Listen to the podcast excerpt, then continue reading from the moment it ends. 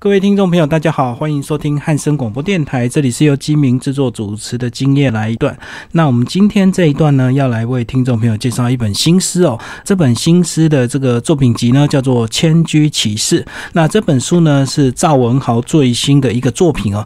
那赵文豪他其实从高中就开始写诗哦。那他在二零一五年也得到这个全国优秀青年诗人奖。那从这个大学的时候念的是应用中文系，后来又念了这个硕士班，也是呃国北。比较的语创系哦，那他过去呢已经出过好几集的一个作品，那他这个二零一七年最新的是《千机取士》，那我们今天非常高兴就邀请到赵文豪来到我们的节目现场，跟我们分享他这本最新的一个呃著作。嗨，文豪你好。金明大哥你好，各位听众大家好。好，那这个呃文豪是不是先一开始呢，先让我们听众朋友多认识你一下，先跟我们聊一下你大概整个关于这个中文的创作是从什么时候开始？呃，对我中文创作，其实我是在从高中的时候开始。那其实我是在国中就很喜欢阅读，可是我真的觉得说，哎，自己写出像诗的东西，受到肯定是在高中的时候。那你国中一开始是读什么样的类别的书？是我国中那个时候读的是，其实很多都教科书啊那些，只是后来有时候哎看到一些去书店，我很喜欢去翻其他的书。那时候我非常喜欢去那面翻，然后有时候翻到一些新诗啊，现在希望说哎这个文怎么跟人家长得不太一样，那我好像就是一头栽了进去，就很喜欢。所以一开始你说阅读的就是新诗的部分，就对。是是是。然后那时候有感情的因素吗？国中是因为有初恋的对象，所以开始会去写点东西这样。没错，就觉得有时候痛不欲生啊，我不写好像就真的没有办法继续。所以你那时候。是念男女合校啊，对对对，男女合班的那一种，对对，然后就是有暗恋的对象，是是，我还写了十二星座，因为暗恋十二星座的女生，所以那时候是纯暗恋，就对，纯暗恋。好，那到了高中就开始自己试着开始写，是是是，嗯，好，那你说从高中开始就是自己试着有创作，然后就是那时候就纯粹写一些心思，然后有开始写小说吗？诶，比较少，因为我发现好像没有办法那么连贯。可是心思，我觉得是说一个语言的力量。一句我爱你，可是我可以用很多方式去讲，我觉得这就是一个哎，让我觉得很诱惑我的那种方式，就是可以写的很转弯，就对啊，对，绕来绕去的，是最后一定要抵达对方的心目的地。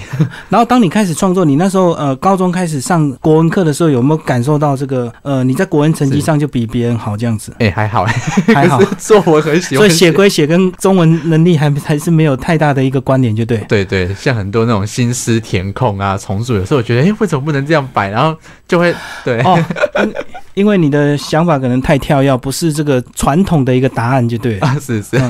然后到了大学，为什么会就决定要念这个呃中文相关的一个系所？因为我就很喜欢写，每次是那种老师发下来写作文，然后我一定会写个三四张作文纸的那一种。然后那时候你完全没有考虑那个出路吗？哎，还好，我想说，既然喜欢，总总是有路，就慢慢走吧。嗯，然后那还是那时候就想当国文老师算了。哎，也还好，我是想说，就是喜欢写，我想说有路，就算看不到，我自己可以走出来。嗯，对。然后到了大学，应该就自己念相关的系所，然后大学的相关社团又更活跃，就应该找到很多像你这样的人，对不对？对，就会同好。是，可是我们系因为那时候是比较偏古典比较多，是，所以那个时候我们就比较少接触这一块，反而是在下课的时候，下课很多时候社团啊，社团活动，对对，才会真的遇到说这一类的同好。然后那个大学诗社男生比例大概男女比例大概多少？诶，女生大概，可是我们也没到十个，我们才三个了。你男生三个，女生三个，没有，总共三个，女生两个，男生一个，男生就你一个。对，哇，那你不是如鱼得水啊？对对。所以这种啊诗词的东西，我觉得好像女生会比较欣赏，对不对？女生会比较对这样比较有兴趣，会比较敏锐。所以人家说写诗的人多，读诗的人反而有时候相对少。所以你在大学那同学不是会觉得你很怪吗？哎，会啊。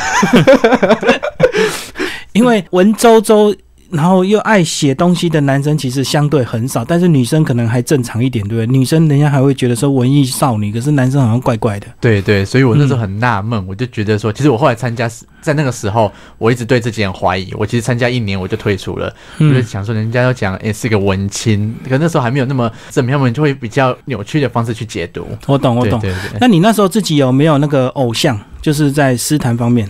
那个时候我很喜欢李静文大哥或孙子平大哥的作品，然后那时候有没有开始就开始写小说，写比较长篇的？对，就慢慢开始做这一些的尝试。然后这个跟我们讲讲，你这个算是在二零一五年得到这个全国优秀青年诗人奖，然后那时候他是一个什么样的一个选拔？他是每一年的时候，他都会去选个大概四到五位，甚至六位，然后一些可能在诗坛上四十岁以下，然后可能有一些卓越的一些成绩啊，或者是有前瞻性的诗人。然后他是直接看你的作品，嗯还是有需要投稿吗？他就是要么是推荐，要么是自荐这样子。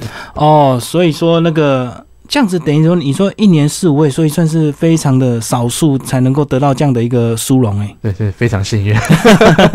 然后是后来得奖之后才开始作品有出来，还是说之前就已经有一些诗集出来了？之前有，可是还没有像现在这样子。就是知名度还不够，就对啊，。对对，然后得奖之后，开始关注的人就越来越多，就多一些。可毕竟诗有时候还是一个比较少数的至少诗坛的人会注意啊对对对？然后可是相对这个得奖就自己有点压力，对不对？所以你自己在创作上会不会觉得说得奖前跟得奖后的那种心态会有点差别？因为以前没有出名哦，你可以写得很自在。对对对，绝对有，绝对，对那你现在就要有一定的程度，人家要不然说啊，怎么当年这个人怎么会得奖这样？是所以你这样在创作上是不是会不会造成说你在不像过去这么随心所欲，然后会在文字上的推敲会更花时间？会，而且我觉得最近有一种方式的转变，是以前他们写诗，二十年前诗，二十年后现在诶长得就很不一样。那那个时候是因为我呃去研究文学奖，我就看他们得奖的一些范式、啊，哦，看他们的一些体制，然后去学习就对了。对。可是说真的，有时候我也是说真的，这边要坦诚，有时候真的自己写文学奖投稿的作品，不见得是自己喜欢的，对那么喜欢的。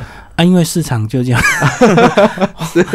或者是老师就是喜欢现在这个味道嘛。对对。对对，然后你个人有没有固定的一个创作的模式或者是时间？你是喜欢白天晚上还是随性那种随时写的那种？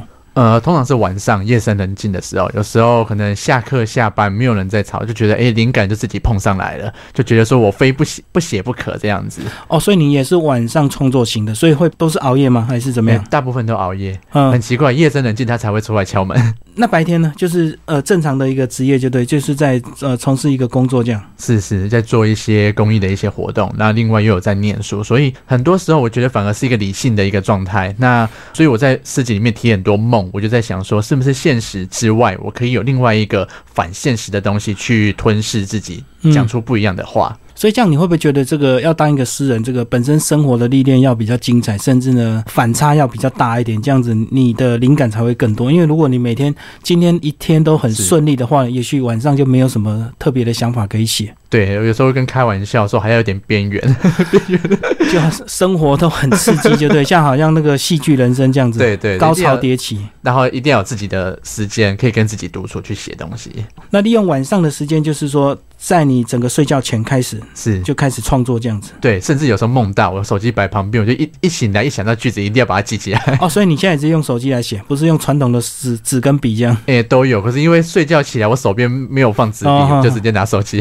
对是是是，我觉得现在像创作的好处就是说，现在资源更多，网络发达，所以你很容易去看到别人的东西，那也很容易去搜寻 Google 很多相关的一个关键字，不像以前我们什么都要去翻书，所以你写的东西，我觉得以前的人写的东西就会比较单纯一点，对不对？是是，所以现在大家这个整个诗集的创作就越来越跳跃，已经超乎这个一般人能够了解的。所以真的诗集为什么这么小众，是不是也是这样的一个因素？一般人实在很难理解。因为一首诗可能读起来，金明大哥，呃，我或者其他人读的，每个人想的都不一样。可能他在讲乡愁，有人觉得是爱情，有人讲的是政治之类的。也也有人看完完全不知道到底在写什么，对因为他实在跳得太快了，对不对？对，所以现在有一种偏向哦，是很多像一些网络社群，他分分享的一些诗，它反而是一些比较能够贴近人心，但相对有时候大家就会比较值得商榷的是他的语言会不会太白话，哦，就变白话诗，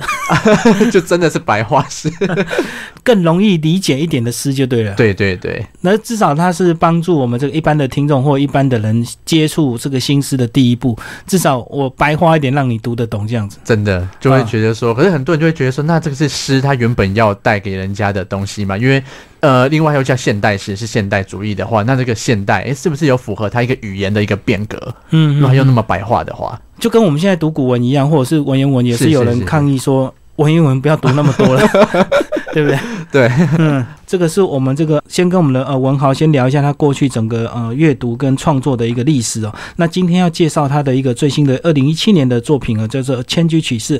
那这本作品呢，他是写了大概呃一年的一个时间哦。那我们接下来就是文豪来帮我们聊一下这个《千居启事》。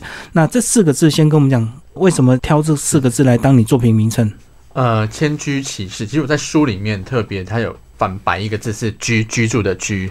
那我觉得居住是一个相对安定，就是一个日常生活。那迁就是要改变啊，可能跟一些日常不太一样的东西。所以你的意思是你现在自己面临这个生活上也有一些希望自己能够再改变的这样一个心态吗？对对，不管是心灵或者是身体，我觉得都是一个相对希望能够改变。然后这个千机启示呢，总共是分为四个系列的一个呃诗选哦。那是不是来帮我们介绍一下这个呃第一部分当然就是千机启示，那第二部分呢是有路神过，那第三个部分是预言系列，那第四个部分呢是亚麻色。那是不是就先从这个千机启示这呃这里面的一个作品集，帮我们挑一些来介绍好不好？是好，那呃我主要分为这四个系列。其实第一个部分迁居启示，它的那个迁，我在想说可能就是一个居住啊，一个东西的改变。可能我到一个年龄以后，我就发现突然间懂了某一些道理，突然间看到一些人生的一些不太一样的东西，我想说把它讲出来。嗯，那第二个部分有路神过，其实那个路我是在想说是一个自己假想想要说话的一个对象，因为我觉得它是相对给我们一个安定，给我们一个怀抱，甚至就是遇到一些挫败不开心的事情，我觉得哎，好像他可以给我某一些力量这样子，就好像我们这个上帝或神这样的一个模拟的一个对象，就对了。是是是，对。那呃，第三个预言就是我在想说，有时候是遇到看到一些社会的事件，譬如说写给香港的作品，那以及总统大选之后，然后马习会啊之类，甚至说太阳花的畸变，我跟另外一位那个呃，他也是某个文学杂志的主编，跟他在论辩以后，后来我发现说，其实最重要的不是我们意见是什么，而是我们更要有一个尊重彼此的意见。哦，你这个预言系列，我在看这个作品的这个名字都写得非常清楚，一针见血。比如说马戏会或者是太阳花之后，可是真的读进去里面之后，其实还是有一点难理解，说它跟这个主题新闻主题有什么样的一个相关？是是是。第四个系列呢，就是这个亚麻色，亚麻色就是我们衣服穿衣服的那种亚麻的颜色，对不对？对对。那另外一个是因为我觉得有时候青春期大家都很喜欢去染那个亚麻色的颜色头发，就像寒风寒流这样。对，那我想说，可能就是一个比较青春啊，或是自己一些呃比较青春一些印记之类的。那这四个系列都帮我们挑一首来呃朗诵一下，好不好？然后再帮我们做一个详细的介绍。那听众朋友也可以借由这样的方式一起来认识这个新诗，呃，看看这个作者创作者他的角度跟你这个阅读之后你的感受是不是一样的？是。那我我先带来一个千居启示的是一个，如果我的梦够长，那我们就来帮我们读一下。呃，如果我的梦够长，足够时间陪您走到家里的厨房，看着您，牢记冰箱里摆放每个菜的位置，牢记每个亲人的口味与胃口。老了，日子淡一点；重了，计较轻一些。最脆弱的不是等待您醒来的煎熬，最脆弱的不是您变的模样。尽管我们的心总是告诉我们无数次可以哭过的理由，却总是想起，在信之所至的日常，来到您家里，吃着烧饼，听您说着芝麻小事，拿着装满温热豆浆的碗，接着，接着，如果我们的梦够长。够长，听完这样子，是不是？嗯，听众朋友是不是跟我的感觉一样？这个好像对你家里的一个长辈，可能是母亲或者是祖母这样子的，对他写的一个呃作品，对不对？对对，因为他就是写给我呃妈妈的一个姐姐，她其实身体都非常的硬朗，然后是因为在某一次的车祸，然后后来可能伤到了脑袋，所以一瞬之间就是大家觉得，哎，怎么突然间就变了一个模样？呃，一个人可能这样，然后整个家庭甚至整个家族，他们都已经改变了一个样子。哦，所以就是让你去回想出当初他还还没车祸之前，你能够记住他曾经煮过的每一道菜，或者是他家里的每一道摆设，去怀念他这样子。对，那我们真的还是很希望他能够康复，只是他现在就是会躺在病床上。然后嗯比较没有办法去自主的运动，甚至那时候我去找他的时候，他现在已经可以训练到可以讲七个字、八个字，嗯嗯，一次可以讲七八个字，所以就整个智能都退化，就对了。对，因为他就是感觉他呃，我我我深刻的握着他的手，我感觉他眼里想要讲很多的话，嗯，非常激动，每次都讲不出几个字，然后眼眶整个都泛泪。那我就可以感受他好像想告诉我们这些东西。很多事情。对，尤其他因为就是呃，她是一个母亲，然后她最在乎最在乎就是她要煮饭给整个家庭的人吃。是，然后尽管他们已经都已经长大，甚至都已经有孙子啊、孙女之类的，就我的那个那个阿姨，然后她还是想要煮饭给大家吃，然后她就会想到说，诶，她跟我讲的第一句话就说吃饱了没？嗯哼哼，我那时候听的是整个哽咽，因为他是一次一次非常吃力的那种感觉。嗯哼，那我在想，啊，遇到这样子的情况，他在乎的还是人家有没有好？这个就是呃，我们现代这个族群跟上一辈的一些，我觉得有点落差，就是说我们现在可能为了方便，我们都习惯直接吃外食，或者是是就买回来。可是当你回家之后，发现即使你家里很少人吃饭，你的妈妈或者是你的长辈还是会煮很丰盛的那个菜，不管你要不要吃，他就每一顿都会这样煮。所以我觉得以这样的一个状况，就是也许他受伤，他想要表达，他想要告诉你说，冰箱可能还有什么要煮，冰箱呃什么要记得赶快吃，可能快过期了，或者是怎么样，类似这样的感觉，对不对？是是，就觉得他在讲这个话，其实是最有温暖的温度。嗯，但是他可能就是因为呃语言的关系，所以他没有办法再次表达。但是我知道他心里一定有很多想法，所以以这样的一个观察，是不是心思的一个创作的心情，就是要有点像这样子说，很多事情也许我没有办法表达的很清楚，可是我就是会试着用尽各式各样的方法来告诉你我现在的一个感受，即使你不了解，但是我还是要告诉你。报告金明大哥，你真的打到我的心，真的。我有时候觉得写东西就是一个让人家不要那么快，可是我觉得可以意会，但有时候言传真的是要看各个人的磁场啊、功夫。对啊，因为我直接告诉你白话就没有这个文学之美，也没有这个文字之美。那我绕了一些东西，我想要告诉你，可是你不一定了解，可是我一定要这么做。是是，那也许你到了一个年纪，或者是我觉得人有时候，当你哎。步入中年，或者是经历了某一些事情，回头再来看这些作品，也许有一天你就懂了。所以以这篇来讲，就是说，如果你现在是单身的一个听众，你可能就不太能够理解这个一个长辈对一个晚辈的关怀，即使他受伤了，他还要告诉你要记得吃饭，要记得怎么样怎么样怎么样。可是等你有一天身为呃为人母或为人父之后，你就很能够体会。所以我觉得这也是新诗创作一个很美丽的一个地方哦。是是，你不一定要现在懂，可是有一天你会懂。摆在心里，有一天它会慢慢茁壮，会发芽。嗯，而且可能你今天看的感受跟明天看的感受就不一样，真的，所以这也是心思好玩的地方。因为它字虽然很简短，可是你每一次都有不同的感觉，跟这个看小说不太一样。小说的字很多，看起来很累，可是看完一遍你就知道结局，你不会再想看第二遍，对不对？除非过一阵子可能电影又翻拍，哎。是是，又激起你的热潮，你再把这个小说温存一下，要不然你一本基本上小说看完一遍就摆起来了。因为大概知道它会发生什么，他要讲什么话。对，因为结局已经知道，就 不需要再看了。好，这是我们刚刚介绍这个《如果我的梦够长》，呃，是这个呃《千居启示》的一首作品。那听众朋友有兴趣的话呢，也可以找这本书来读哦。那这本书呢是斑马线文库所出版的这个呃最新的一个新书。那再来呢，第二个系列叫做《有路神过》。然后这个有路神过，哇，这个是一个很长，算是长篇的一个新诗哦。它有知一、知二、知三，一直知下去。来帮我们介绍一下，先讲一下这个有路神过这个名字。是，我想说，就刚刚讲过路，我在想说是一个相对，呃，给人家一个安定的一个感觉。那我在想说，这个其实我原本是想写十二，就后来他自己又冒出两个。我本来想说十二是因为是一个时间，包括像我的书的那个书封书背这边有写到一个十二，嗯，那它的十二可能就是一个相对一个呃循环的一个时间，十二个月，十二个小时，十二这样子一到十二就对。一到十二。那呃，我在写这个其实就是迁居启示，迁指的就是在一个、诶大家觉得是循环，觉得是线性的一个时间，我可以岔出有一个不太一样的东西。嗯嗯，那我的有路神过其实就是岔出的那一些东西，然后知识是是后来又蹦出两个。那我就想说，诶，在我明明是在日常生活，可是我却仿佛有另外一个声音一直跟我在对话。那那个嗯就是一个路这样子。好，就是一个路，然后他在跟你对话，然后激起你的创作。那帮我们介绍其中一篇，好吧？呃，知十三的话，我其实这边的十三是后来冒出，因为本来只想写到十二，那我后来知十三是觉得说，诶，好像又有一些声音，他想告诉我说，想要再多讲一些。写完之后灵感又来了，所以再来再加一笔就对了。是是嗯是，那听众朋友呢，就跟我们一起来欣赏这个有路神过之十三。努力为自己的墓天蝎明媚春光，一道又一道闪电袭来，像一封又一封，准备遗弃一些什么样的信？如果可行，我会给你那些地址，提醒你别再靠近。如果可以，想麻烦你带些种子，让贫瘠的土地以后不要那么的孤寂，像一封又一封饥肠辘辘的竹音。明天睡醒，阳光依旧会升起。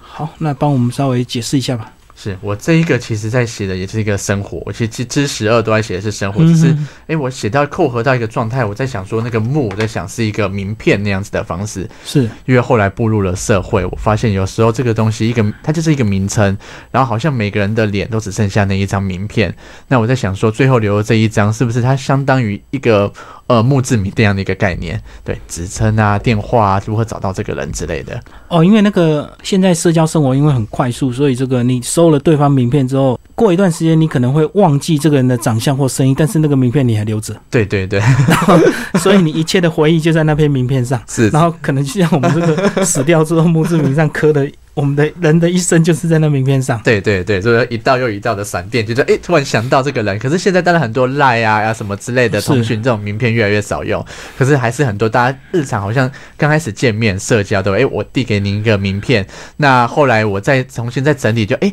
又想起这个人，可能他离开了这个位置，然后可能怎么样？那不论如何，我们都会希望说，在名片里面是能够有更风光的一些东西的称呼，丰功伟业，对对对。所以我想说啊。都会添一些明媚的春光，这样子。所以这也是我们这个以前年轻刚出社会哦，这个我们就会很在乎这个名片的头衔，是是，或者是会收到名片，我们很开心，然后研究对方哇是什么头衔这样。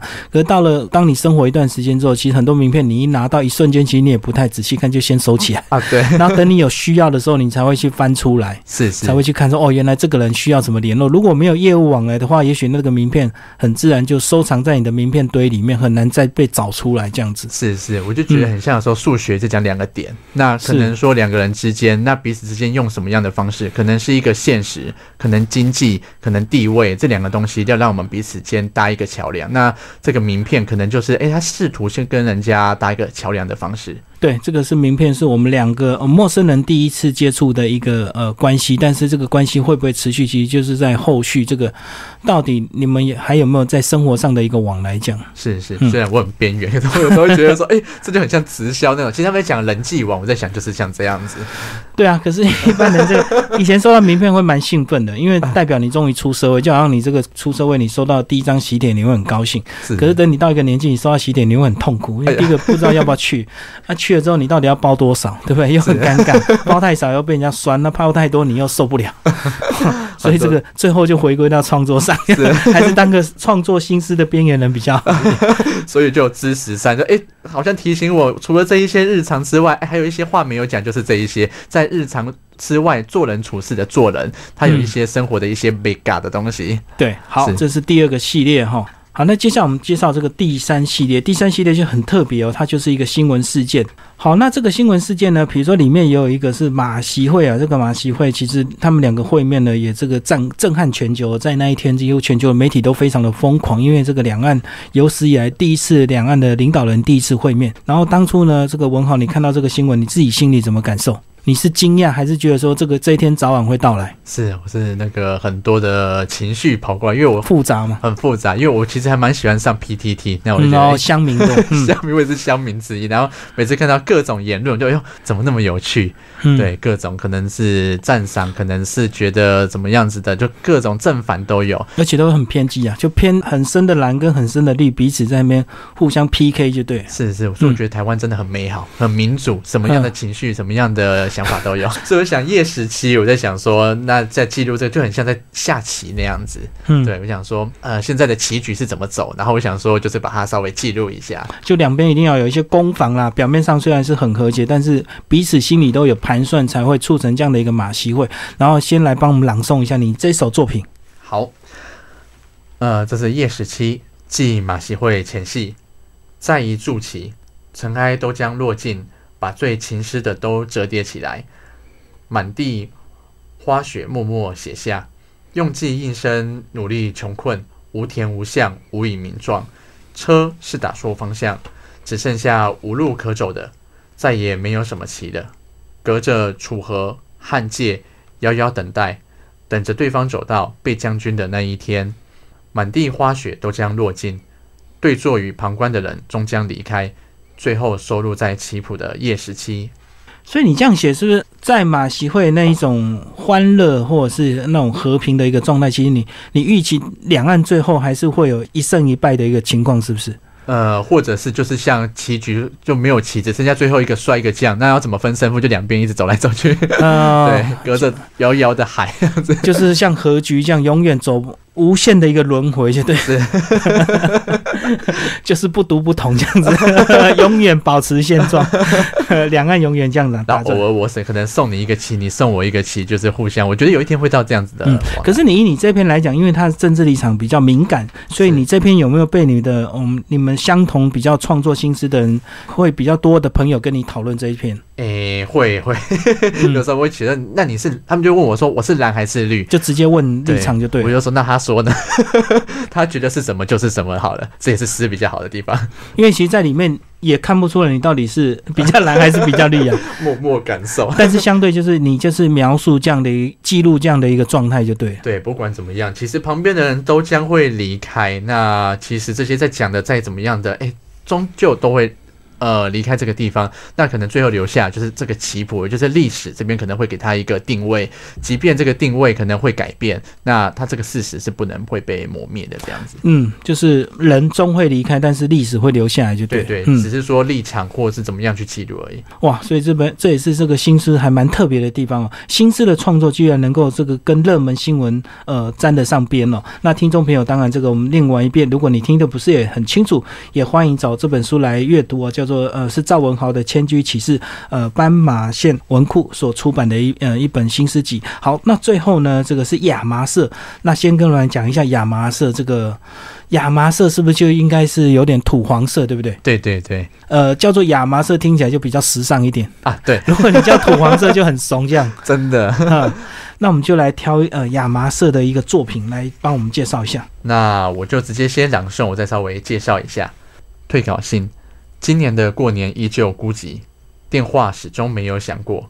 我开始怀疑，是不是讯号满格都是眼睛业障假的？只是步伐像梦，依然不是个诗人。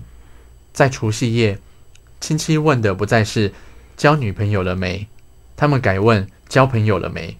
他们看我的眼神，像遇到难解的三角函数数学习题，已读不回。谁说只是吃饭？这样的深夜。我越看越深，他们的问句也很深。我只好走到走廊深处里的房间，说的话也没人听，那就放进罐头，把所有想寄的信写得像时间深处里的哲学，就给对方一个拥有回信的机会。然后先问这个退稿信是不是就是你过去常常在投稿的一个心情？这样？呃，对。可是这个退稿信比较特别，是它是写的是一个过年的一个心情。是，所以你过年就是每次都会被问有没有交女朋友，就对了，是不是？哎，没有，他们他们改问交朋友了没？太边缘，就是已经。女朋友没指望了，至少你要有朋友就对了。对对对，哈。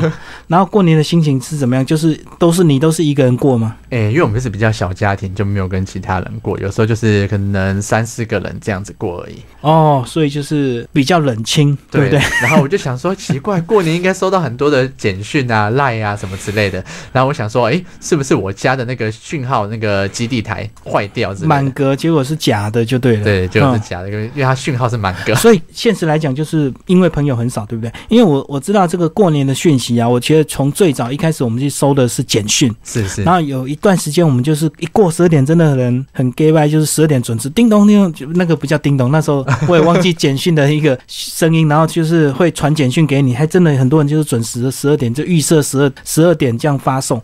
那后来有段时间又没落了。那这一两年开始，因为赖的这个 FB 这个盛行，所以大家又更方便，反正编辑嘛，是是。然后这个每次到一到过年就。这个赖就会叮咚叮咚一到这样一直互道恭喜哦。那你自己这个有没有这样过年会不会有这样的一个期待？过除夕十二点会收到一个什么样的祝福？是还是都是那一些固定的朋友？呃，固定的朋友，然后因为我的电话除了过年之外，其实一到五在上班，哎，电话是一直响一直响，可是只要一到六日或假日，电话就没有响过。那 这样就表示你的朋友都是呃工作上的朋友，都是工作业务，就对，没有休闲的朋友。所以各位听众欢迎打给我。不过这样子，我觉得诗人有这样的一个特质，就是说至少创作上是比较不受干扰的，是是，你不觉得吗？确实，那社交多的诗人，他又是另外一种创作方式。是是那是，呃，生活单纯的又是另外一种创作方式。对，都蛮好的。但是我相信阅读一定是基本的。那最后帮我们总结一下，你这本书还有你个人，你觉得你个人最喜欢阅读的一个呃作品大概是哪一方面的？是小说类，还是一些古典或者是现代的一个东西？是，就是比较喜欢阅读像现代诗的东西。嗯，那现代诗，我其实还蛮喜欢读的。现在最近在读，很喜欢读一些比较抒情的东西，嗯看很多一些比较年轻的一些文类这样子。你会不会觉得有时候读了别人的东西，有时候会被影响？哎，如果有些字句你记忆的很深刻，一一不小心你就变抄袭。对，我会不会觉得就是一个味道，他可能就是闻到这个味道，多少他这会被感染到，一定会有。是是是是，这个是你平常阅读的一个东西哦。然后最后跟我们讲讲这个呃，这一本你会预期是要给更多的一个社会大众，就是没有接触新诗的人看嘛？你觉得他们一开始入门这个以完全没有接触的话，呃，一开始读这本书，他们能够理解吗？呃，我觉得这本是相对比较好，因为其实我上一本有出过一本是《都市有鬼》或《都是有鬼》，嗯，是，然后那本我就是写都是一些灵异诗，然后用很多散文诗的方式呈现。所以那本就更难理解。哎、对，那一本就是比较长篇，那很多人是说拿了他就说，哎、跨龙某，他至少这一本稍微稍微他可以翻个两页，然后才打瞌睡。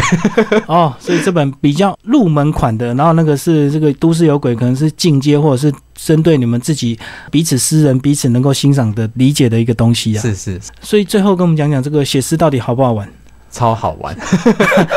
是因为它可以很短时间就能够表达你的情绪嘛？就是我可能花一两个小时，我就可以写一篇作品出来。是，我觉得就很像一种雷达，一种方式。我要怎么传这个摩斯密码出去？虽然说四周都是字，分别看可能都看得懂，可拆开都知道，组合起来就不懂你的意思。对，我觉得有时候就很像游泳一样，旁边都是水，可是你却不能喝。可是可是 也可以讲说在海里游泳，好吧？对口很渴，口很渴，你也不知道怎么办，你也不能喝海水哈。对，所以这个诗人有时候这个好玩的地方，你会故意写一些比较特别的字眼，让人家读不懂，但是写太难，别人又 又没有市场，所以我觉得这个难易之间的这个分寸就很难拿捏，或者是说跟你的心情是不一样。就也许你此时你你这阵子人生比较得意，你就写的比较平淡、比较轻松易读的；那你这阵子如果人比较不舒服的话，你就故意写很难的。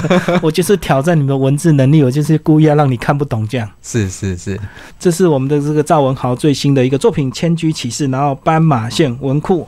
那听众朋友如果这个呃对你有兴趣的话，他们要怎么追踪你？你自己有开粉丝页吗？诶、没有诶、我就本来我爸他太边缘，不敢改。